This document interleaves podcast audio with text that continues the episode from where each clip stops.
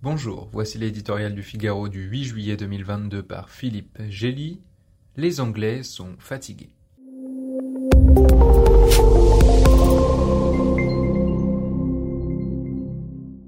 En arrivant à Downing Street il y a trois ans, Boris Johnson se présentait comme un nouveau Churchill. Il allait refonder le Royaume-Uni, libérer des chaînes de l'UE et faire voguer le Global Britain toute voile dehors sur les cinq océans.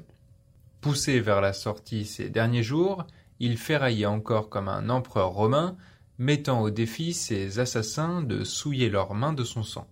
C'est finalement en vaincu magnifique et plein d'optimisme qu'il a annoncé son départ ce jeudi, se drapant dans l'incroyable mandat obtenu du peuple, comme s'il venait de remporter une victoire, ou n'avait pas dit son dernier mot. Seul, lâché par ses ministres et son parti, le dirigeant conservateur paie les crises et les scandales en cascade qui ont détourné l'attention de ses premiers succès, la promesse tenue du Brexit, suivie du meilleur score électoral des Tories depuis Margaret Thatcher, notamment dans les bastillons ouvriers du Nord. Tout cela ne pèse plus très lourd à l'aune du Partygate, de la rénovation fastueuse de sa résidence officielle et des scandales sexuels impliquant plusieurs de ses alliés, jusqu'au mensonge de trop dans l'affaire Pincher.